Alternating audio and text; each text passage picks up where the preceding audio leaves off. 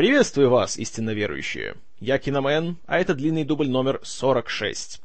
Сегодня, пока не начал очередную большую ретроспективу какого-нибудь именитого режиссера, я решил сделать такой подкаст-передышку и все-таки наверстать большие-большие пробелы в плане рассказов о телевидении. Потому что все-таки длинный дубль это подкаст и о кино, и о телевидении, но как вот последние, наверное, месяцев так N упор идет исключительно на полнометражное кино. А, тут не будет таких, знаете, супер глубинных разборов чего-либо. Тут я больше поделюсь с вами своими впечатлениями о том, что я посмотрел за последние месяцы и что я по этому поводу думаю. Начну, наверное, с сериала, который лично моему сердцу особенно дорог, и который в этом году как раз э, закончился. Ну, в этом календарном году, но в прошлом сезоне. И который я на полном серьезе считаю лучшей не кабельной драмой на современном телевидении. Это, конечно, сериал Friday Night Lights, «Огни ночной пятницы». Закончился его пятый сезон, Э, сериал вообще, если честно, чудом дотянул до такого времени, потому что рейтинги его уже на второй год начали сильно падать, и все сразу думали, что, ну, увы, сериал, конечно, отличный, но его, скорее всего, уберут. Но тут случилось вот реально чудо, которое практически не бывает на телевидении. Его продлили и сразу на три сезона. И дали его создателям, во главе со сценаристом Джейсоном Кейсимсом, э, завершить историю так, как она этого заслуживает. И скажу честно, пятый сезон Обычно, конечно, многие сериалы в это время уже выдыхаются и уже э, начинают высасывать из пальца идеи. Об этом я расскажу о других сериалах. Но тут все смотрится настолько, вот, на удивление, свежо и интересно, и все еще захватывает. При том, что уже к пятому сезону большинство актеров из э, ранних лет, они уже как бы поуходили. Ну, потому что сериал рассказывает о старших классах средней школы, high school, так называемый, как говорят в Штатах, а она занимает 4 года а, 5 сезонов сериала. То есть большинство персонажей, они уже, скажем так, закончили школу и уехали из своего городка Дилана штате Техас и поехали учиться в колледж. И на смену им приходили новые герои. Но, в отличие от того, что происходит традиционно в сериалах, когда в первый год делают таких сильных, классных главных персонажей, а когда на смену им приходит кто-то другой, то обычно они являются такой, знаете, э, ксерокопией того, что было. То есть все бледненько, так и черно-бело. Тут такого не произошло. Тут вот надо дать должность сценаристам. Все абсолютно герои смотрятся, ну, просто как живые. И к концу сериала становятся как родные. И вот финальная серия под названием Always, я смотрел, если честно, просто...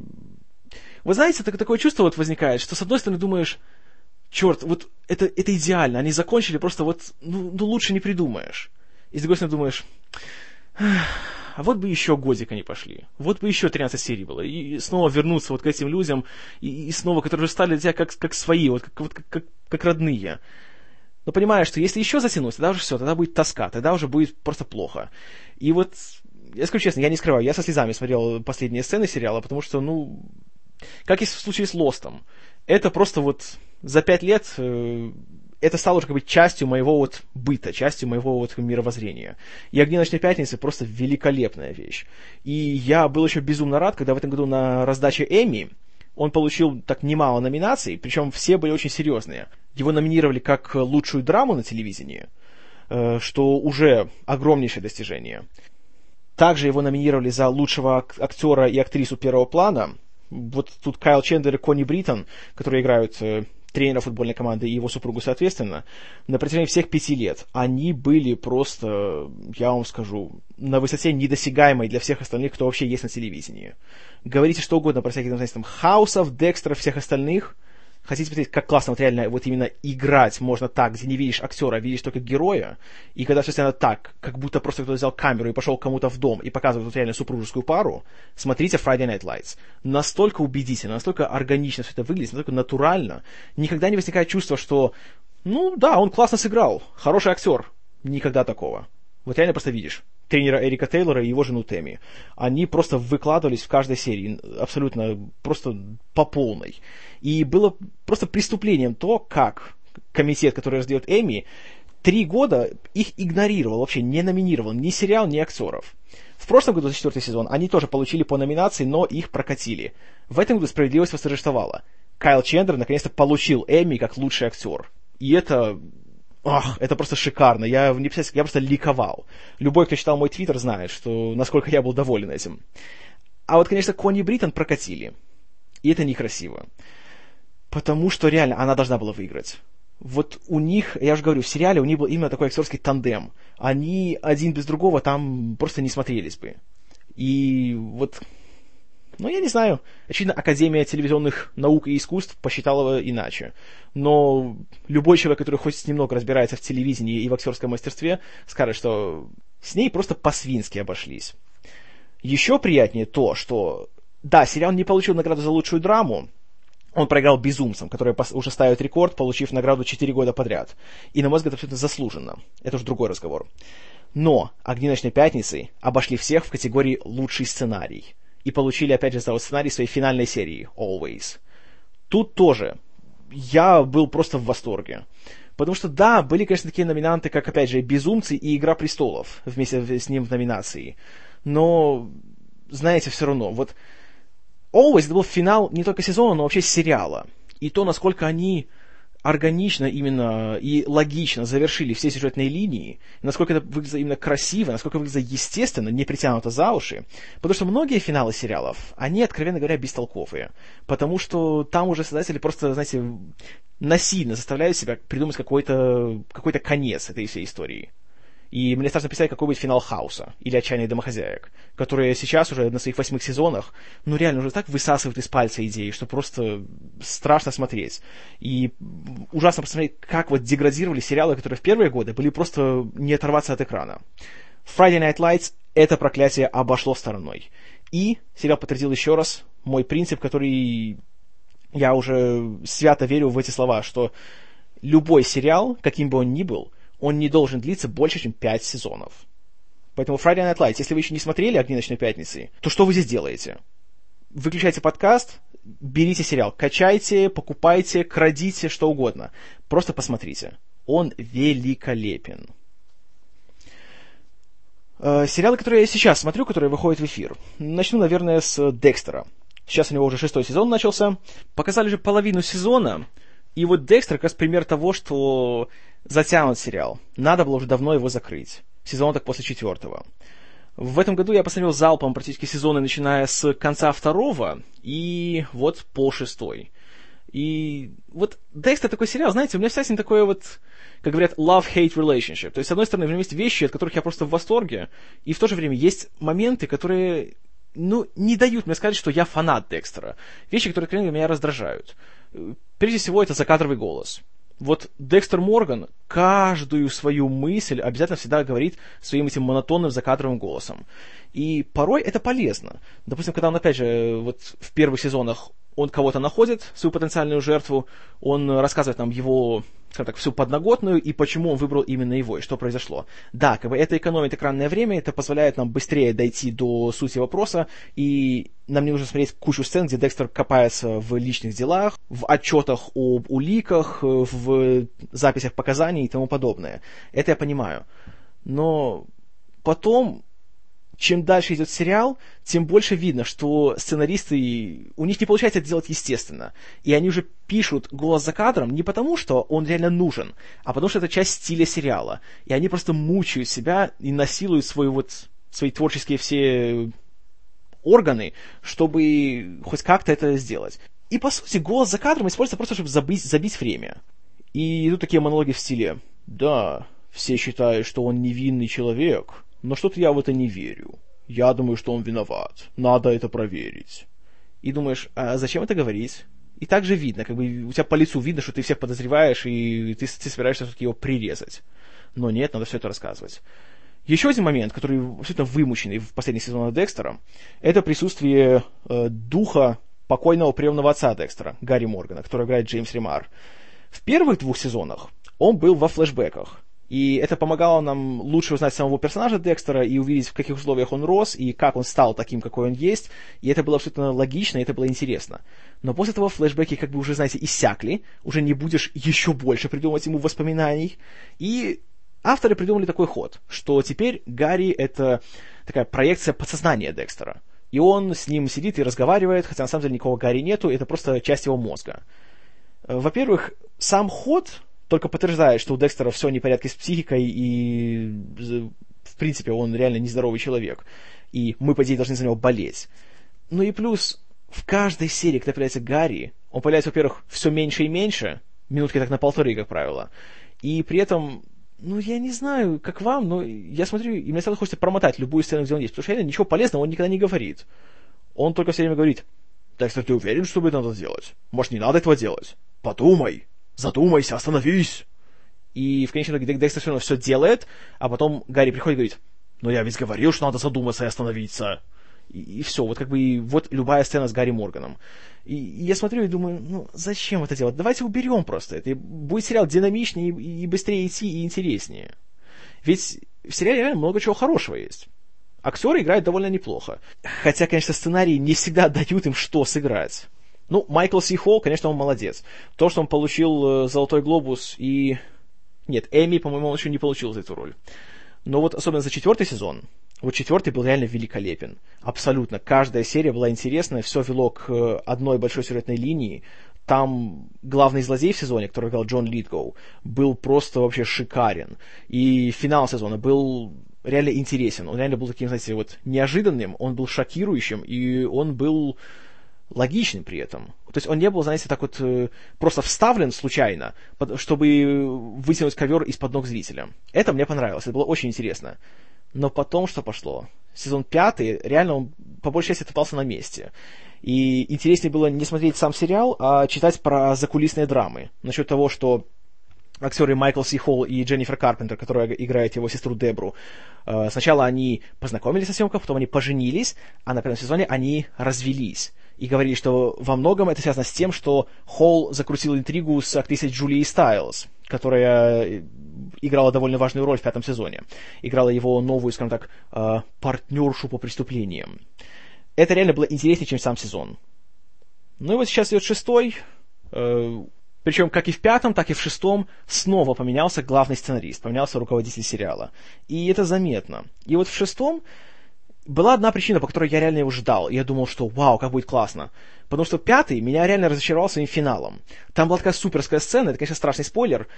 В финале, когда Декстер и его поплечница Люмен э, чуть не попадаются.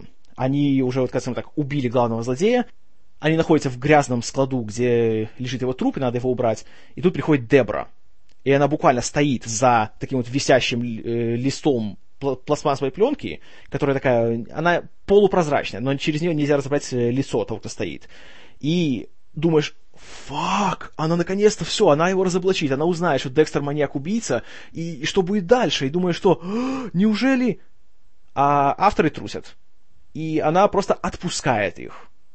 И, и как бы да, в течение сезона были такие намеки на то, что э, вот Дебра понимает, что те, кто убивают группу злодеев в пятом сезоне, что они делают добро, то есть как бы они убивают плохих людей, которые как бы могут скрыться от правосудия, могут, э, скажем так, выехать на всяких там э, технических подробностях, что никакой суд не признает их виновными, и думает, что может да, может вершить самосуд это хорошо. И вот эта финальная сцена, она вот подтверждает, что Дебра все-таки не такая уж морально чистая но это настолько трусливо смотрится. Настолько видно, что просто авторы не осмелились пустить сериал в новом и предсказуемом направлении. Это мне не понравилось абсолютно. И вот, возвращаясь к тому, почему я ждал шестой сезон, потому что объявили, что в этот раз главного злодея будет играть Эдвард Джеймс Олмос, которого я просто боготворю за сериал «Звездный крейсер Галактика», как вы знаете по предыдущим подкастам. Он просто вообще прекрасен. В последние годы я стал гигантским его фанатом, ну, в принципе, он не только по галактике известен, он начинал делать все такие большие шаги еще с «Бегущего по лезвию». И я думал, что вау, Декстер против Адмирала, ну это шикарно будет. А потом сказали, что второго главного злодея будет играть Колин Хэнкс, сын одноименного Тома. Я тоже думал, хм, это интересно, это хорошо. Может, наконец-то Колину Томовичу дадут, э, знаете, раскрыться. Начался сезон, и тут уже видно, что реально создатели идут на самые отчаянные шаги. Тут как бы тема религии и веры в этом году.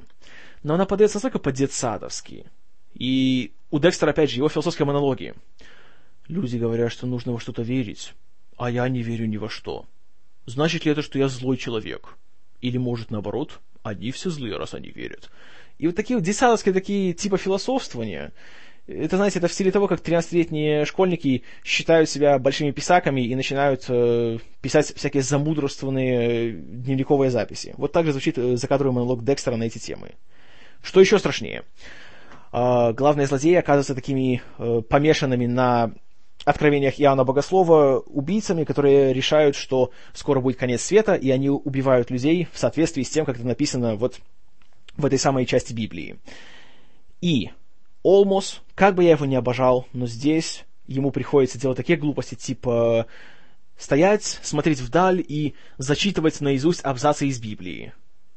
Вот это настолько дурацкий штаб, настолько уже заезженный, я так его вообще ненавижу. Кто в жизни так делает? Так делают только плохие злодеи в плохих фильмах. И реально вот не был бы это Олмос, я бы уже давно бросил смотреть. Что еще страшнее, вполне возможно, что, э, что его будет еще меньше, чем его сейчас показывают. Потому что реально, я думаю, если он будет злодеем, он будет как Джон Литгоу в четвертом сезоне. Его будет больше. Про него будут целые серии. Нет, его показывают минуты на полторы, в лучшем случае, в каждой серии. Да и то не в каждой. И я думаю, что это плохой признак. Если у авторов есть такой актер в их распоряжении, и они так с ним, вот, не знаю, пренебрежительно обходятся, это плохой признак. А еще хуже признак того, что вот посмотрите сцены, где мы видим Хэнкса и Олмоса, где они появляются на людях. Они разговаривают только с друг с другом. На Олмоса никто не обращает внимания. Когда они сидят в ресторане, у Хэнкса есть тарелка и прибор, у Олмоса нету. А, когда кого-то они убивают, то Олмос всегда сидит в сторонке и говорит Хэнксу, вот, иди, теперь твоя работа. И Хэнкс занимается всем убийствами, всей расчлененкой и всем остальным. И уже ходят такие довольно сильные теории, что может оказаться так, что герой Эдварда Джеймса Олмоса на самом деле это плод воображения героя Хэнкса. Да, там, конечно, есть такие элементы, что есть на самом деле такой вот профессор религиоведения из университета города Талахаси, который, внимание, ушел в подполье, и никто его не видел уже несколько лет. То возможно, конечно, что он был когда-то живым, и герой Хэнкса с ним общался. Но не, это ничего не... Но это не значит, что он не мог умереть, и теперь как бы он э, стал олицетворением такой темной половины сознания героя Хэнкса. Но если будет так, это будет самый отчаянный, самый притянутый за уши, самый высосанный из пальца ход, который только вообще можно придумать в таком сериале. И это будет ужасно. Вот такие ходы, для них есть очень хорошее у американцев выражение. Называется jump the shark, то есть прыжок через акулу. Выражение, которое означает вообще какой-то отчаянный, абсолютно при... взятый из ниоткуда ход, чтобы хоть как-то удержать внимание зрителя. Он пошел из э, сериала Happy Days э, из 70-х. Был такой занятый ситком, э, такой как бы ностальгический о 50-х. И он шел очень долго, по-моему, более 10 лет. И уже в последние годы там реально э, приходилось отчаянно выискивать, выжимать из себя хоть какие-то сюжеты, чтобы притянуть внимание зрителей. И одним из таких примеров стал э, эпизод, где один из героев, такой крутой дядька по имени Фонзи, который стал культовой личностью, э, наспор решил перепрыгнуть на своем мотоцикле с трамплина э, гигантский резервуар, где была акула. И реально, это никаким образом не связано с 50-ми, с ностальгией и вообще с чем угодно. Просто это, смотрите, он прыгает через акулу, как круто! И вот с тех пор э, эта сцена получила такую позорную славу, и с тех пор, если говоришь, что сериал прыгает через акулу, значит, что все бросайте, это уже совсем не то, что вы думаете. Ну вот то же самое сейчас делает э, Хаус. Их прыжок через акулу, то, что Хаус в тюрьме. Как говорят, он в тюрьме, потому что все остальное мы уже перепробовали. Ой, ну про Хаус вообще не хочу говорить, меня он уже давным-давно достал. Но на Декстера у меня еще есть надежды, хотя тут тоже. Уже в последней серии появляется один герой из э, аж из первого сезона. И, судя по анонсам того, что будет вот в новой серии, которая выйдет завтра, возвращается опять к истории четвертого. То есть пытаются снова пережить свои лучшие дни. Ну, я, конечно, надеюсь, что будет хорошо. Но в целом, я думаю, сериалу пора закругляться. Но так думаю только я, потому что рейтинги у него высочайшие. И вот телекомпания Showtime уже ведет разговоры с продюсерами и актерами насчет того, чтобы продлить сериал еще на два года. То есть будет, если все получится, как они хотят, будет 8 сезонов Декстера всего. По-моему, это уже на 4 больше, чем должно быть. Вот четвертый был, был шикарен, это был вообще зенит развития Декстера. Все, что дальше, тоска. Но смотреть буду. А еще один сериал, который я вот начал в этом сезоне, только он э, начал показываться, как я уже рассказывал, это сериал Homeland. Ну или Родина, как его можно передать. Тоже на телеканале Showtime его показывают как раз вот по воскресеньям после Декстера. Э, сериал сам не полностью оригинален, он э, снят на основе израильского сериала под названием «Военнопленные». Его, скажем так, авторами идеи американской версии э, стали люди, которые работали над, э, еще над секретными материалами давно и над 24. Хауард Гордон и Алекс Ганза. И темы, конечно, и сюжет тут уже довольно-таки избитые. То есть опять э, спецслужбы, опять национальная безопасность, но подход к ним такой довольно освежающий. Сказать, такая завязка в том, что во время очередного какого-то рейда на какое-то очередное убежище террористических группировок где-то то ли в Ираке, то ли в Афганистане, американские войска случайно находят э, военнопленного, которого 8 лет считали погибшим при исполнении.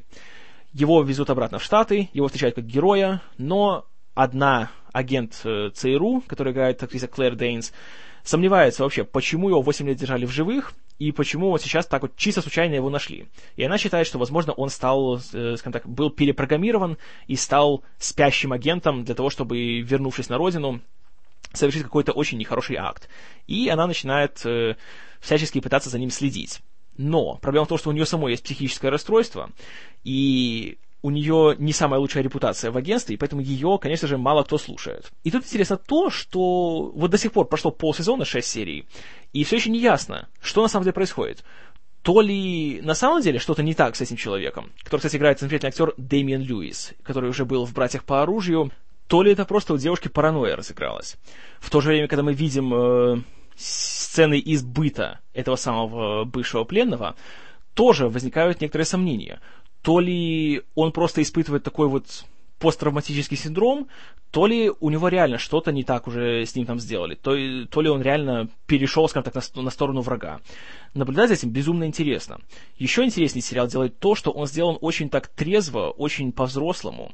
И здесь нет такой, знаете, попсовости в плане того, что каждые пять минут какой-то шокирующий твист – все такое непредсказуемое, предатели всегда за спиной, все друг другом, за другом следят, и вообще ни на кого нельзя положиться. Тут такого нету. И это очень приятно, потому что тот же 24, как бы я его не любил, каким бы поклонником его я ни был, но, как там показывают работу спецслужб, это детский сад. Абсолютно. Тут такого нет. Тут все гораздо взрослее, на гораздо более таком высоком, толковом уровне. Поэтому Homeland я еще раз очень настоятельно рекомендую, если вообще, если вы любите хорошие такие грамотные драмы на любую тему. Здесь отлично играют актеры, здесь все прекрасно поставлено, прекрасно снято. И еще один аргумент в пользу того, что сериалы все-таки на сегодняшний день это лучшая форма развлечения. И фильмы заметно им проигрывают. Еще один сериал, который тоже я смотрю, но к, нему, которому испытываю довольно смешанные чувства. «Ходячие мертвецы», который создал Фрэнк Дарабонт. Э, первый сезон, который вышел в прошлом году, как раз на Хэллоуин, много было шума вокруг него. И, конечно, я, как и, я думаю, любой вменяемый человек, увидев то, что это будет сериал о зомби-апокалипсисе, над которым работает Фрэнк Дарабонт и бывшая супруга Джеймса Кэмерона Гейл Энн Херд, я подумал, что вау, это надо видеть. Э, первый сезон, как это часто бывает, э, вот на канале AMC, который выпускает тех же «Безумцев» и «Во все тяжкие», был коротким, всего 6 серий. И вот, знаете, какая вещь? Пилотная серия была шикарна. И смотришь, и оторваться невозможно. Очень так впечатляет, классно остается атмосфера, хорошо играют актеры, зомби великолепные. Грим, за который отвечают гуру своего дела, Грег Никотеро и Хауард Бергер, на высоте, которую не всегда даже в полнометражном кино увидишь. И все классно. Но после того, как-то сериал вот... Я не знаю почему, он как-то топчется на месте. И вроде бы такой сюжет, такая завязка, думаю, что вау, классно, зомби, там борьба за выживание, и междусобицы между людьми, и так далее, и там, знаете, все в духе Джорджа Ромеро. А когда смотришь и думаешь так, ну, нормально, да, как бы, да, смотреть можно, но так, чтобы, а, следующая серия, не могу дождаться, как же пройти, еще неделя пройдет, что я буду делать, такого нету. Он, знаете, он не подсаживает. Вот сейчас начался второй сезон сериала. Уже он будет длиться все 13 серий, уже как бы полноценный такой кабельный размер. Но вот тут тоже. От серии к серии по-разному. Первая была, ну, скажем так, сяк. Смотреть можно, но ничего сверхъестественного. Третья прекрасно. Там было пару таких очень шокирующих поворотов, которые не буду здесь раскрывать. И приятно видеть, что тут герои показываются далеко не такими уже однозначными и красивыми и привлекательными. Это очень хорошо, это приятно смотреть, это интересно. Но вот последняя серия, которая на данный момент вышла, вот просто воскресенье, четвертая, это тоска. Все стоит на месте, никакого развития, и опять, вообще не ясно, почему так все идет медленно. Комикса уже вышло, по-моему, 14 томов. там сюжет уже пошел такими темпами развиваться, что будь здоров. Тут же все стоит такими черепашьими темпами идет вперед. Грим все еще прекрасен, актеры тоже хороши, но вот в плане сюжета как-то вот просто, откровенно говоря, скучно смотреть. Хотя вроде зомби и скучно. Как эти слова могут быть в одном предложении? К сожалению, могут. А, Еще с «Ходячими мертвецами» была такая серьезная закулисная драма в этом году. Э, сначала были проблемы с финансированием, а вследствие этих проблем Фрэнк Дарабонт ушел с поста руководителя сериала.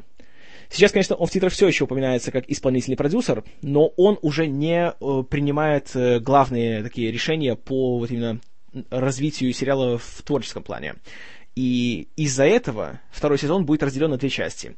Сначала покажут 7 серий, а потом до февраля будет перерыв, где покажут остальные 6. И теперь сериалом будет руководить человек по имени Глен Мазара, который э, работал над сериалом еще в первом сезоне. А еще раньше он был одним из исполнительных продюсеров и сценаристов на все том же прекрасном полицейском сериале The Shield, Щит. Так что человек, в принципе, талантливый. Но вот все-таки уход Дарабонта, я не знаю. Вот эти первые семь серий делались еще под его руководством. Поэтому трудно говорить, что настолько ли страшно, что уже он не будет начальником. Потому что все-таки довольно смешанное чувство вызывает сериал. Но все равно смотрю. Наверное, потому что зомби, потому что я их люблю. Но так, чтобы, знаете, чтобы я вот рекомендовал «Ходячих мертвецов», не могу сказать. Все-таки в плане зомби-хорроров есть примеры гораздо лучше. Но, с другой стороны, на телевидении зомби больше пока нету. Если, конечно, не сделают сериал по зомби-ленду. И если его сделать на кабельном телевидении, вот это, конечно, может быть очень даже серьезным таким конкурентом для «Ходячих мертвецов». А пока что сериал выезжает за счет своей уникальности, на мой взгляд а за счет всего остального как-то не особенно. Еще один новый сериал, который начался в прошлом году, э, Boardwalk Empire, который у нас получил довольно бестолковый перевод «Подпольная империя». Вообще слово boardwalk означает променад. То есть вот тот участок города Атлантик-Сити, который нам постоянно показывают э, в каждой серии э, сериала, который вот находится на э, набережной, и там постоянно происходят всякие различные события, и там появляются многие наши герои. Потому что говорится подпольная империя, это означает, что... Ну, напомню, на всякий случай, так вкратце. Сюжет рассказывает о 20-х годах 20 века, когда только был введен сухой закон, и о том, как э, на этом решили нажиться многие, скажем так, криминальные элементы. В частности, вот в городе Атлантик-Сити. Но он не является подпольной империей, потому что в этом бизнесе задействованы практически все люди, которые руководят городом, доходят все до высших эшелонов власти. И все в курсе, что все это происходит. Они лишь, это, скажем так, сокрывают от э, федеральных э, органов от ФБР, от налоговой и от э, других подобных инстанций. Поэтому слово «подпольный» здесь неприемлемо. Но, несмотря на это, сериал, скажу честно, хорош, даже очень.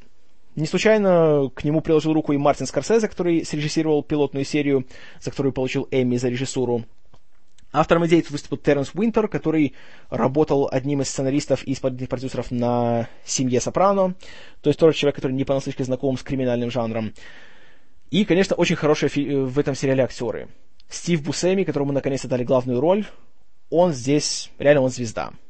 Вот многие сомневались, сможет ли он потянуть на себе вот главную роль, как, допустим, и Дэнни Трехо в фильме «Мачете».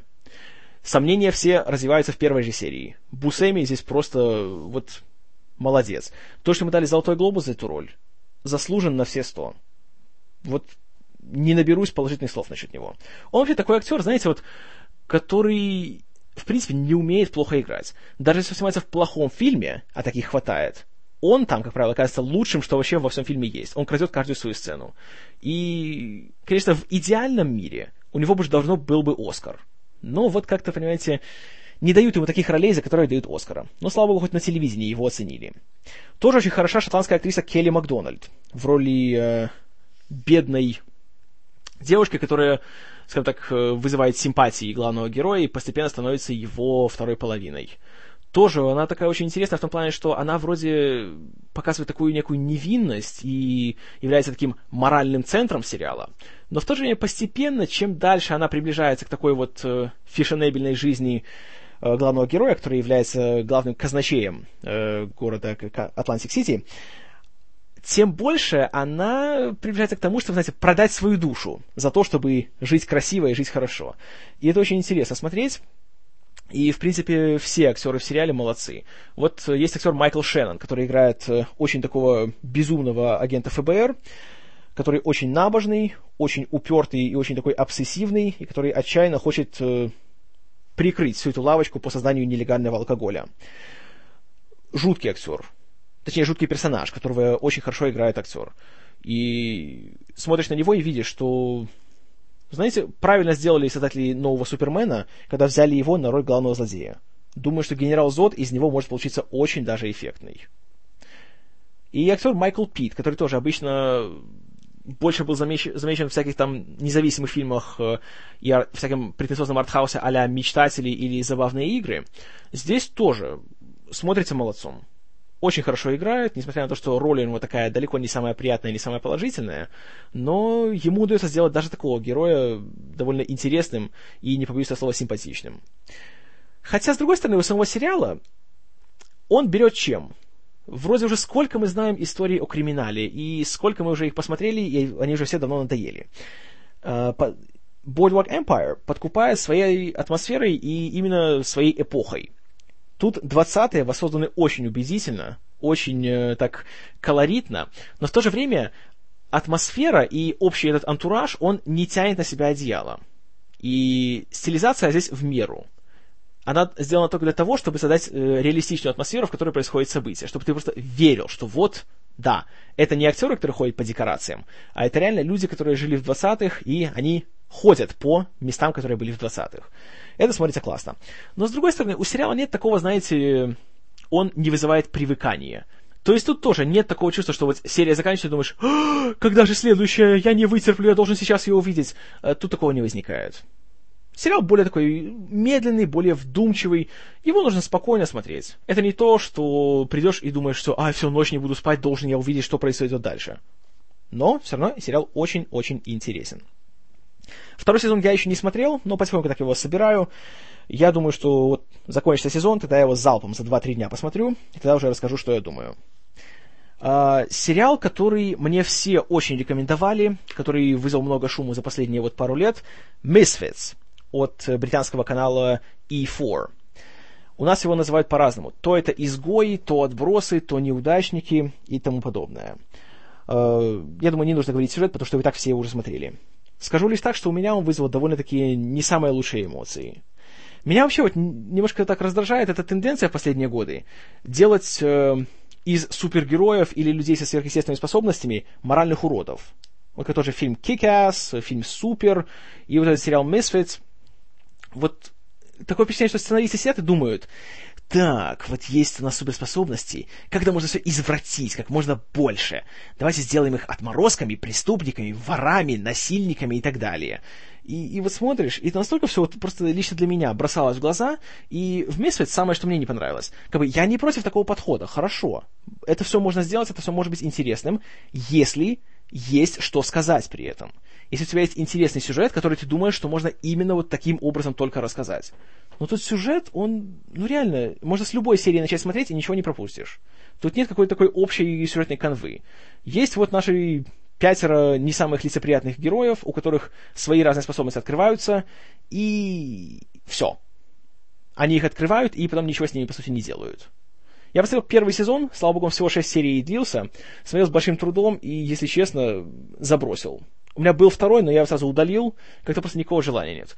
На Википедии прочитал его синопсис, и, знаете, я не пожалел, что я его удалил.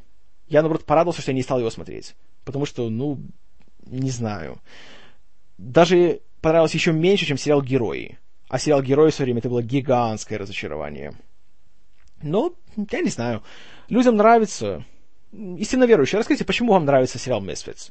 Я не, не подумайте, что я критикую тех, кто, кто любит этот сериал. Абсолютно, знаете, я в этом плане, я либерален. Просто расскажите, почему именно вам он нравится. Может, я его тогда пересмотрю, может, я посмотрю на него с другой стороны. Но просто пока что я как-то, я не вижу в нем чего-то такого вот, что такого, а, надо посмотреть срочно. Ну, не знаю. Еще один сериал, который тоже мне многие рекомендовали, которого у меня уже есть три сезона, но вот пока посмотрел только две серии. Э, «Сыновья анархии». почему я только две серии? Знаете, вроде все в сериале хорошо. Э, хорошо снят, хорошие подобранные актеры, в частности, Рон Перлман, Кейти Сагал, Марк Бун-младший, такие вот люди, которые обычно в большом кино или вообще не светятся, или светятся на втором плане. А тут они выходят, скажем так, на, вот, на центр площадки и сияют. Все хорошо. Но проблема для меня лично в сериале в том, что он слишком, знаете, такой пацанский. Тут все такие крутые. Главные герои такие крутые байкеры, есть на крутых байках, сидят в крутом клубе, говорят крутые фразы и делают крутые поступки, круто всем чистят морды. И вот это вот смотришь, как-то так, знаете, есть что такое подростковое в нем. Как-то не видишь, что это реально такой нормальный взрослый сериал, который делается, чтобы реально что-то рассказать себе. А такое впечатление, что просто автор идеи, Курт Саттер, который тоже работал на «Щите», и там писал прекраснейшие сценарии, и его серии одни из самых ярких. Но такое чувство, что здесь он просто хотел оторваться просто вот рассказать о том, что он любит. Вот он любит байкеров, он любит э, неформалов, он любит таких бунтарей против общества, и вот он хотел вот это показать. Как бы я, опять же, ничего против не имею, но пока что я не вижу в сериале ничего такого, что меня зацепило бы. Потому что, смотрите на все эти понты их, и слушать этот э, классический рок и все эти блюзы на фоне, и смотреть, как они так круто едут на своих мотоциклах, с своими кожаными куртками, как они по-пацански, знаете, шутят друг с другом, там, стебутся над один над другим, как они там э, так по-пацански ведут всякие разборки, знаете, с арийцами, с латиноамериканцами и с всеми остальными. Ну, я не знаю, мне как-то, откровенно говоря, скучно такое смотреть. Но буду смотреть дальше, потому что говорят, что все-таки со второго сезона начинаются вещи поинтереснее. Поэтому я еще не теряю веру. Но начало первого сезона, откровенно говоря, такое немножко, ну, не знаю. С другой стороны, в том же «Щите» тоже первый сезон был такой довольно еще неясный. Э, там сериал только раскачивался и находил только свой тон. А уже начиная со второго, тогда понеслось на всех парах. И тогда уже оторваться было невозможно. Надеюсь, что повторится история и здесь. Очень надеюсь. Вот сериал, который недавно закончил свой четвертый сезон, который сразу понес на всех парах. Это «Во все тяжкие», Breaking Bad. Вот недавно, чуть больше месяца назад, по-моему, закончился четвертый сезон. Я его посмотрел за два дня, весь. Я специально вот не смотрел серии по мере их выхода, потому что я знаю, что это такой сериал, когда вот, вот это тот пример того, что закончилась одна серия, сразу хочешь следующую. И ждать неделю между сериями у меня просто терпения не хватило бы. Поэтому я посмотрел все 13 за два дня. Вот редкий сериал, который во-первых, как он меняет свой сюжет от сезона к сезону. Он начинается как э, история о том, как человек заболевает неизлечимой болезнью, как он это пытается с этим как-то смириться, как он идет на отчаянные шаги, чтобы как-то обеспечить э, будущее своей семье. А затем постепенно переходит в такую злостную криминальную драму, и еще интереснее, в такую просто личностную трагедию главного героя, который начинает очень таким симпатичным человеком, и которого понимаешь, которому сочувствуешь, а уже от сезона к сезону он становится все большей сволочью. И тут, конечно же, актер Брайан Крэнстон, который получил три Эмми подряд за эту роль, он здесь просто, как я уже говорил, магнит для глаз.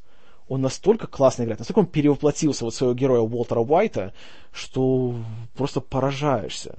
Но, опять же, не одним э, Крэнстоном э, сериал славится. И не за счет одного его он выезжает. Здесь актеры все хороши. Тот же Аарон Пол, который тоже в прошлом году получил Эмми как актер второго плана. Он молодец. И персонаж у него интересный. И актеры его играют вот настолько как-то вот, опять же, естественно и не выпендристо. И самое классное, что здесь все актеры не боятся показать своих персонажей знаете, в таком неприятном виде. Здесь они очень смело играют, и это безумно впечатляет, и это вызывает огромнейшее к ним уважение. Ну и плюс с третьего сезона появился очень занятный персонаж второго плана. Э, адвокат Сол Гудман, которого играет э, актер Боб Оденкерк. Он просто прекрасен. С одной стороны, он такой комедийный персонаж, но с другой стороны, у него нет, знаете, таких гэгов, у него нет шуток или острот. Но при этом смотришь на него, и вот, опять же, душа радуется. Ну и особенно хорош вот в этом сезоне был э, главный злодей сериала – которого играл Джан Карло Эспозито. Замечательный актер, и его персонаж э, Густаво Фринг, который владеет сетью фастфудов по созданию жареной курицы, и параллельно с этим он является наркобароном э, штата Нью-Мехико. Он в этом сезоне просто с таких сторон раскрылся, что я думаю, в следующем году Эмми ему уже заочно можно присуждать. Я не знаю, какой актер второго плана может его переиграть. В этом году, конечно, это был актер Питер Динклидж в сериале «Игра престолов», за что, конечно, он получил свое Эмми. Но я думаю, что Эспозито обставил всех на год вперед. Я не представляю, что кто-то должен еще показать, чтобы это впечатлило больше, чем он. И при этом, опять же, что приятно, в Breaking Bad нет ни одной сцены, ни одной серии, которая, знаете, такая показушная. Здесь вот сцена, где видишь, о да, вот за эту сцену ему надо давать награду. Нет, он такой, знаете, спокойный, плавный. Как правило, первая половина сезона идет довольно так медленно, особо больших никаких э, катаклизмов в сюжете не происходит, никаких таких э, гигантских событий, но все постепенно так нарастает и накручивается вся интрига, и все напряжение так создается, что потом в последние пару серий просто взорвалась бомба э, у тебя перед глазами. И вот в этом плане создатели просто молодцы. Сериал создал Винс Гиллиган, который тоже начинал с секретных материалов. Там занятно, что он писал серии, которые, как правило, были более комедийными, такими черными комедиями. Он же отвечал за серии о вот этих трех друзьях Малдора, об одиноких стрелках – интересно то, что вроде он писал такие вещи не самые серьезные, а в этом сериале он идет порой на такие, в такие мрачные дебри человеческой психики забирается, что поражаешься. Но при этом в сериале много юмора. Юмор, конечно, черного причерного, но на редкость уместного в этой ситуации. И вот если вы еще не смотрели, в чем я сильно сомневаюсь, посмотрите обязательно. Breaking Bad — это уникальный сериал, который не похож ни на что. И когда его смотришь, то реально понимаю, что это нечто особенное. И просто радуешься тому, что ты живешь одновременно с тем, когда выходит этот сериал. И ты смотришь его вот в первый раз. Потому что пройдет лет 10, все его основные такие большие сцены, большие сюжетные повороты станут уже штампами и станут, знаете, уже у всех на устах, станут нарицательным. А вот теперь мы можем смотреть это все в первый раз, и это прекрасно. И вот, что еще подчеркиваю, что создатели просто молодцы пятый сезон сериала будет последним. Они не стали растягивать весь сюжет. Они четко знают, что вот, пора уже заканчивать, потому что четвертый сезон заканчивается так, что уже явно все идет к концу. И надо как-то уже это все, этот клубок постепенно раскрутить до конца. И я восхищаюсь тем, что при том, что рейтинги сериала растут с каждым годом все выше и выше. И при желании они могли бы еще тянуть эту волынку еще лет пять. Все равно люди смотрели бы, хотя бы ради актеров но они поняли, что сюжет самое важное, и не надо растягивать. Пора уже завершать. Поэтому нижайший поклон Винсу Гиллигану и его команде. А вот теперь сериал, который тоже мне, ну, все советовали, от которого все, почти кого я знаю, все тащатся, и в том числе моя девушка, просто гигантская его фанатка, и ради нее я пошел на такую жертву, как посмотрел три сезона сериала «Теория Большого Взрыва». Ой, знаете, как говорил полковник Курц, «The horror! The horror!» Вот так же я чувствую себя, когда смотрю «Теорию Большого Взрыва». Патологически не смешной сериал с абсолютно омерзительными персонажами, с идиотскими диалогами, которые все называют «Ой, он такой остроумный, он такой умный, знаете, интеллектуальный». Э, знаете, запинаясь, читать монологи, где есть всякие слова типа э, трансморфическая модуляция, это не значит делать умный или тем более астроумный сериал и то, что его, у него рейтинги среди комедийных сериалов самые высокие на телевидении, у меня просто от этого мозг взрывается. И не говоря о том, что уже два года подряд отвратительнейшему, необаятельному, вообще противному актеру, которому хочется всегда настучать по лицу, как только он появляется и открывает рот, Джиму Парсонсу уже два года подряд дают Эмми. За что, люди? Объясните мне, пожалуйста в этом сериале абсолютно, я не могу его смотреть. Эти дурацкие шутки, которые, по сути, строятся на одной вещи. Стоит этот мерзкий человек Шелдон, он вечно начинает свой словесный понос а на любую абсолютно тему, говорит слова, в которых не менее пяти слогов, и все это говорит в адрес этой тупой блондинки. Тупая блондинка стоит, смотрит на него, потом говорит «Чего?» Вот, все шутки строятся исключительно на этом.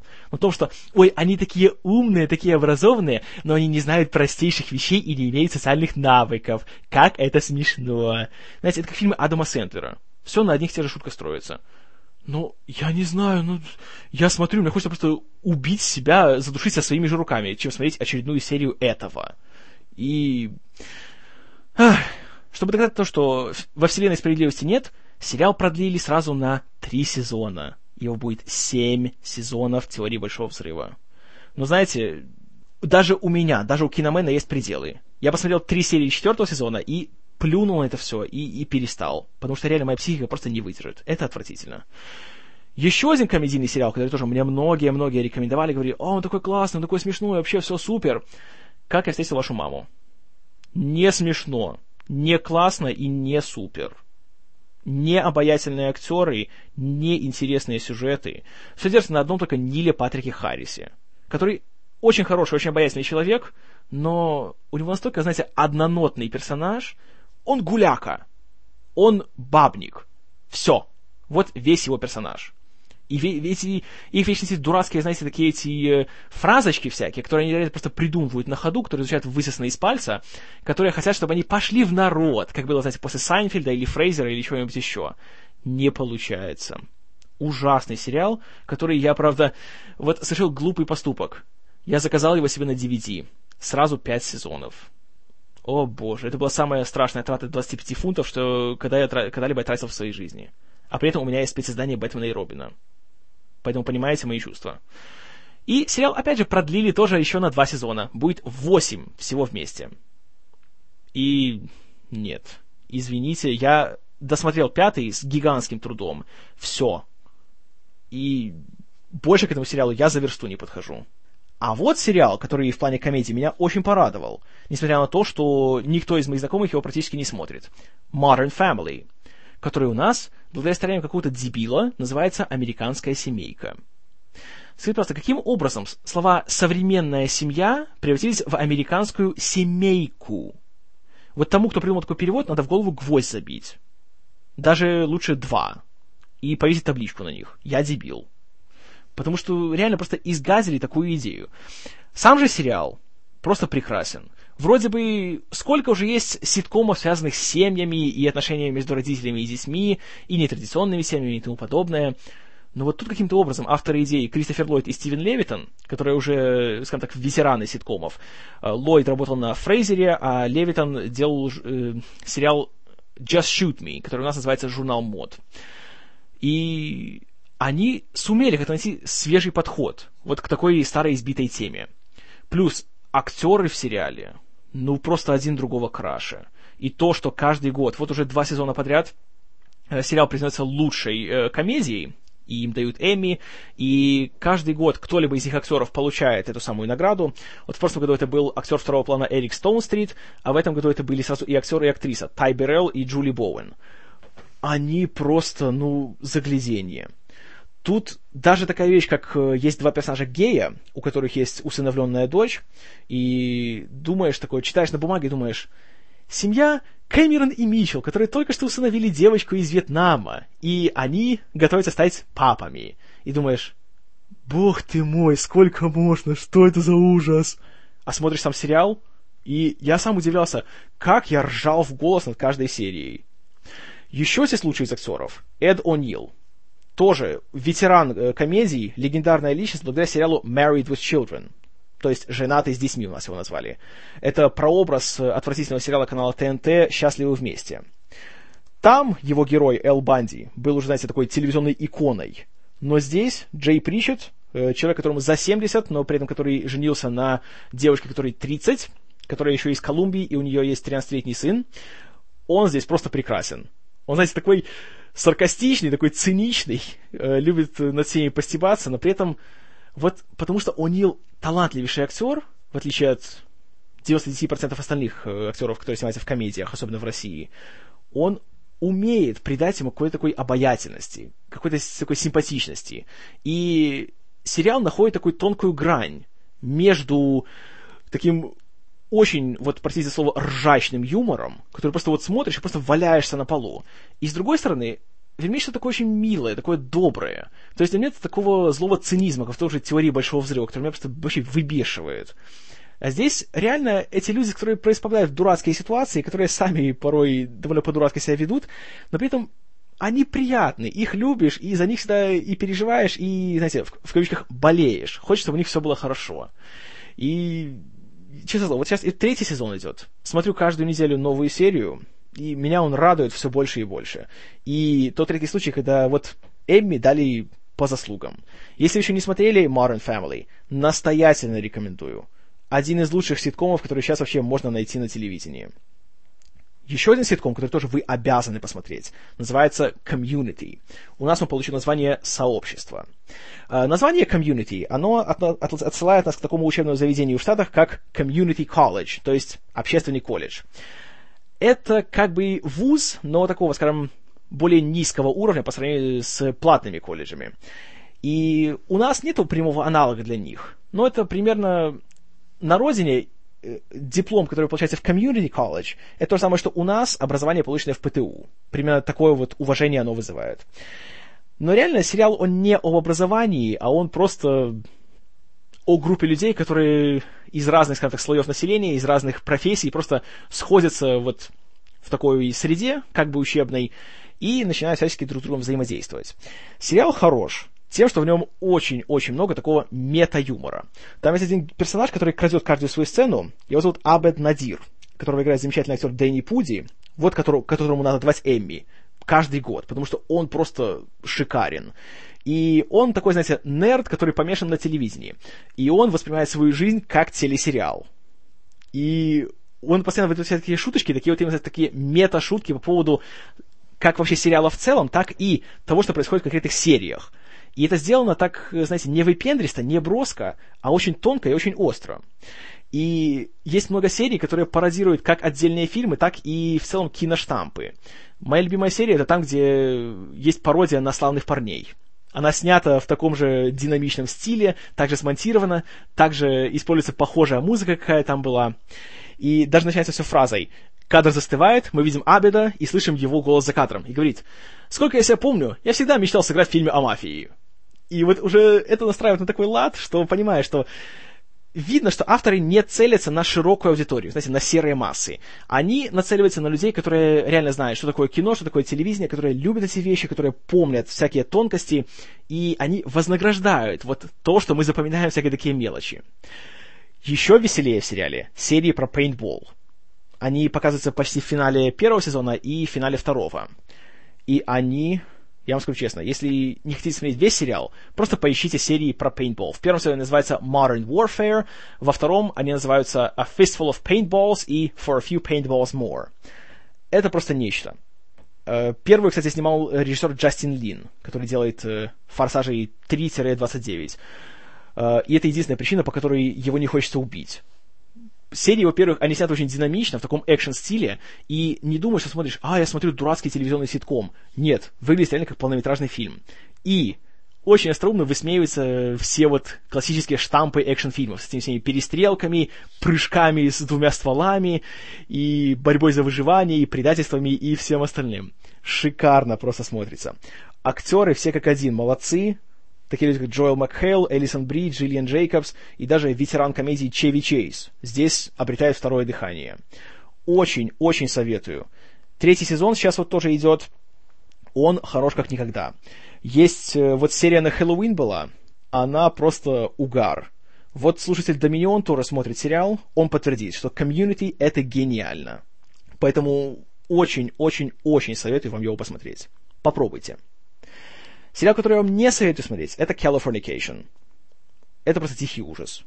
Первый сезон был очень интересен, он был необычен. Э, плюс, опять же, Дэвид Духовный, которого я очень люблю, и было очень приятно видеть то, что он сумел, э, скажем так, воскресить свою карьеру, найти себе новый такой большой образ на телевидении, чтобы его все перестали говорить, что «А, это Малдер». Теперь он Хэнк Муди. Циничный, разочаровавшийся в жизни, э, писатель-алкоголик и э, помешанный на сексе но после первого сезона сериал реально сдулся. Сейчас каждая серия — это не сюжет, а это собрание, во-первых, э, отвратительных по своей пошлости диалогов, э, и просто поводов, чтобы Муди в очередной раз пришел, выдал какой-нибудь циничный монолог, и чтобы все девушки в радиусе 300 миль э, сразу стали на колени и э, вырезаны цензурой. Я досмотрел третий, четвертый сезон с гигантским трудом. И чем дальше, тем хуже. Просто отвратительно. Реально просто неприятно смотреть. Хотя, по идее, сериал, где в каждом, каждой серии есть обнаженка, и где показывают секс почти как в порнографии снятые причем. Реально, э, порой сомневаешься, как они это вообще сняли? Чтобы вот реально, что... Знаешь, что не по-настоящему, потому что как бы мейнстримовое такое развлечение. И думаешь, что, ну да, это интересно, как бы вот режиссеры хорошо постарались. Но смотришь и думаешь, что, боже мой, что я смотрю, какая-то гадость. и хочется просто выключить. Духовный, да, он все еще хорош. Но, знаете, он один не способен вытянуть вот эту гадость с того дна, на которое оно стремится. Поэтому однозначно не рекомендую. А лучше посмотрите сериал Curb Your Enthusiasm. «Умерь свой пыл» или «Умерь свой энтузиазм» Ларри Дэвида. Вот в этом году прошел восьмой сезон, и несмотря на то, что он уже аж восьмой, он все еще хорош как никогда. Хотя, конечно, в этом году уже нет такого единого сюжета по сезону, который соединяет все 10, 10 серий. Тут скорее такие обособленные инциденты из э, жизни пассивно-агрессивного невротика Ларри Дэвида. Но очень смешно, очень классное появление звезд. Особенно вот в последней серии появился Майкл Джей Фокс. Ну, помните, Марти Макфлай из э, «Назад в будущее». И тут, что особенно интересно, Майкл Джей Фокс сейчас же мало снимается, потому что у него болезнь Паркинсона, но тут реально вся серия строится вокруг того, что он, э, как, как бы его персонаж, ведется как полный хам и вообще всех вечно достает, и позволяет себе всякие очень нехорошие вещи делать, а потом все скидывает на болезнь Паркинсона. Ну, а Ларри, естественно, человек, который такие вещи не особо терпит, и он вечно любит ко всем докапываться, начинает конфликт с Майклом Джей Фоксом. И, естественно, в конечном итоге получается, что он выставляется далеко не в самом приятном виде. И вообще особенность всего сериала в том, что Ларри всегда, пытаясь кому-то что-то доказать или достучаться до истины, получается в глазах общественности полным хамом, полным идиотом. И вот такой юмор, знаете, в сериале, он такой неловкий юмор. Когда понимаешь, что будь ты в такой ситуации, ты уже сгорел со стыда и вообще повесился бы. Но, блин, смотришь на него, это как, знаете, смотреть вот на автокатастрофу. Понимаешь, это отвратительно, это ужасно, а, но не может вернуться. И тут смеешься, и так вот... Так...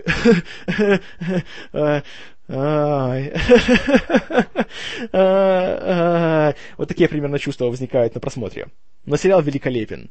Если вы его еще не видели, очень-очень рекомендую. Отличная вещь. Он вроде такой, знаете, такой грубоватый немножко, такой немножко циничный, но актеры просто молодцы. Что еще особенно интересно, что они почти все импровизируют. На сериале не пишутся сценарии. Есть только как бы общий план, который пишет Ларри, потом он э, проводит много репетиций со своими актерами, и в, в процессе этих репетиций они более-менее создают сцены и придумывают свои реплики. Что, конечно, очень хорошо потом видно на экране, что это придает некой такой оживленности и спонтанности диалогам чего, конечно, не найдешь на большинстве ситкомов, которые снимаются на четырьмя камерами и с закадровым смехом. Так что вот такие вот дела. Вот примерно, что я посмотрел за последние пару месяцев. Буду рад услышать, что вы думаете на эту тему. Может, что посоветуете мне, что смотреть дальше. Если вы со мной согласны, напишите. Если вы со мной не согласны, напишите, почему. Поэтому пишите к подкасту комментарии. Буду очень рад, все прочитаю, на все постараюсь ответить. Ну, а пока что, спасибо за внимание. С вами был Киномен. И если умеешь что-то хорошо делать, не делай это бесплатно.